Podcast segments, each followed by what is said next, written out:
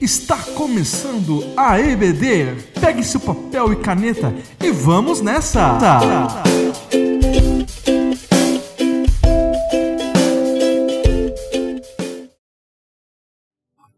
Olá, paz do Senhor a todos, tudo bem? Aqui é Cristina e hoje nós vamos falar sobre crescer em nossas prioridades. Os textos que vamos utilizar está em Colossenses 3, o versículo 2, Mateus 6, em especial o versículo 33, a primeira parte dele, e Salmo 90, o versículo 12. Quando falamos em prioridade, e eu, agora nós vamos fazer um exercício juntos, então se você puder e quiser, pegue um papel, uma caneta, um lápis e anote algumas palavras. Dentro dessas palavras, depois, exercite aí o que vem à sua mente quando eu digo prioridade. O que vem à sua mente quando eu digo urgência, responsabilidades, ansiedade, negação e salvação. Dentre essas palavras vão surgir inúmeros sentimentos, e seja verdadeiro consigo mesmo, e aí, porque adiante disso que você vai conseguir colocar diante de Deus e fazer de acordo com aquilo que é a vontade do Pai. Algumas outras perguntas, como por exemplo, o que tem tirado o seu sono? O que tem gerado preocupação ou até mesmo culpa? No que você investe a sua vida? Teus bens, teu tempo, teus talentos, e o que você e eu temos buscado em primeiro lugar. No texto de Mateus 6, o versículo 33, a primeira parte diz assim: Coloquem, pois, em primeiro lugar o reino de Deus e a sua justiça. O reino de Deus e a sua justiça. O reino de Deus é a presença completa e o domínio total de Jesus em nossas vidas. E a justiça de Deus é o sangue de Cristo que nos liberta. Fomos declarados inocentes. E essa justiça é um presente, um dom de Deus. É, pelo sangue de Cristo sou justo, sou justificado. Então, o reino de Deus é a presença completa e domínio total de Jesus em nossas vidas. E a justiça de Deus é saber que pelo sangue de Cristo eu me torno justa, justificada perante Deus.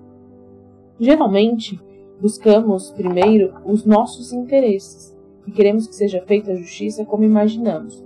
Mas quando Jesus reina em nossos corações, a vontade do Pai para as nossas vidas fica em primeiro lugar. Buscando primeiro o reino de Deus, nossa mente e o nosso coração ficam envolvidos com as coisas de Deus. Valorizamos o que Deus valoriza, reconsideramos e mudamos o nosso estilo de vida.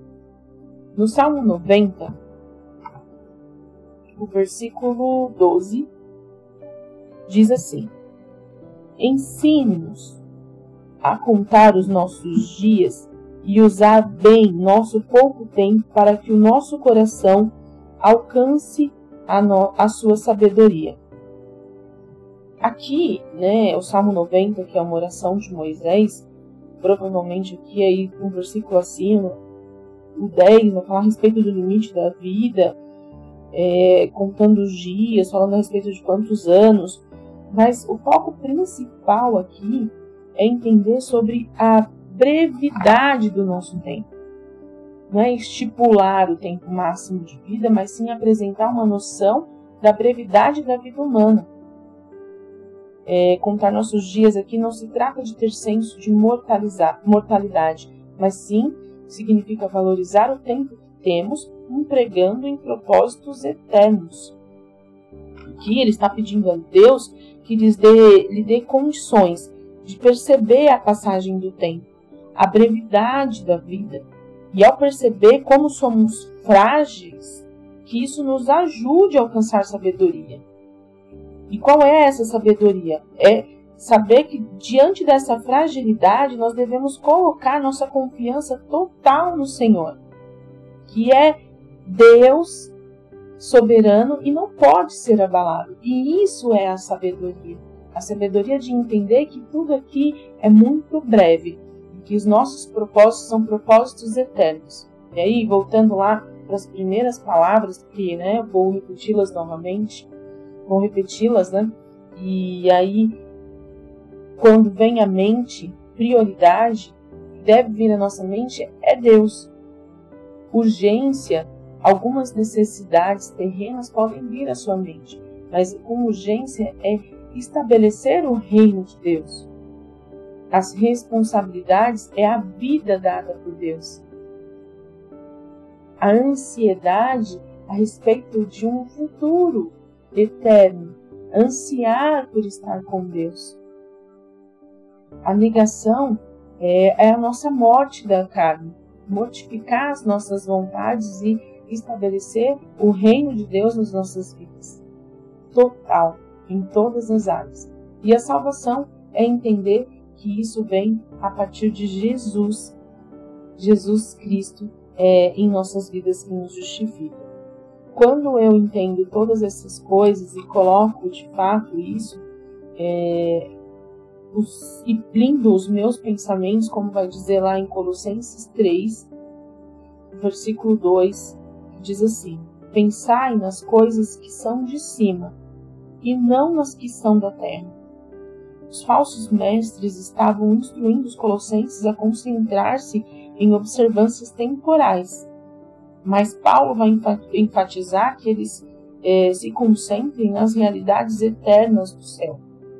Esse pensar nas coisas que são de, de, de cima, é, reverta esse pensar e por concentre-se nas coisas que são, de, que são de cima. Quando a gente se concentra em algo, a gente coloca foco naquilo, concentrado naquilo, a gente direciona todas as outras coisas a partir daquele ponto de concentração. Então, quando Paulo está dizendo pensar nas coisas que são de cima, é que a gente revista os nossos pensamentos com as coisas que são do alto, ou seja, uma batalha que é travada em nossa mente. E através disso nós vamos conseguir ter vitória nas batalhas é, relacionadas às práticas do pecado. Para nossa mente com as coisas que são do alto. Pensar na é, pensar e se concentrar-se sendo uma decisão contínua em coisas é, eternas e não terrenas e temporais.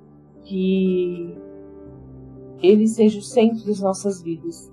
Jesus reine e que a nossa mente, nosso corpo, nosso coração seja totalmente é, preenchido daquilo que é o ser de Deus, a essência de Cristo em nós, o Espírito Santo de Deus que nos direcionará e nos ajudará a alcançar a vitória em todas essas batalhas da nossa mente que Deus possa falar ainda mais no coração de vocês, o Espírito Santo possa direcionar todos os nossos dias. Fiquem com Deus, um abraço a todos e até mais.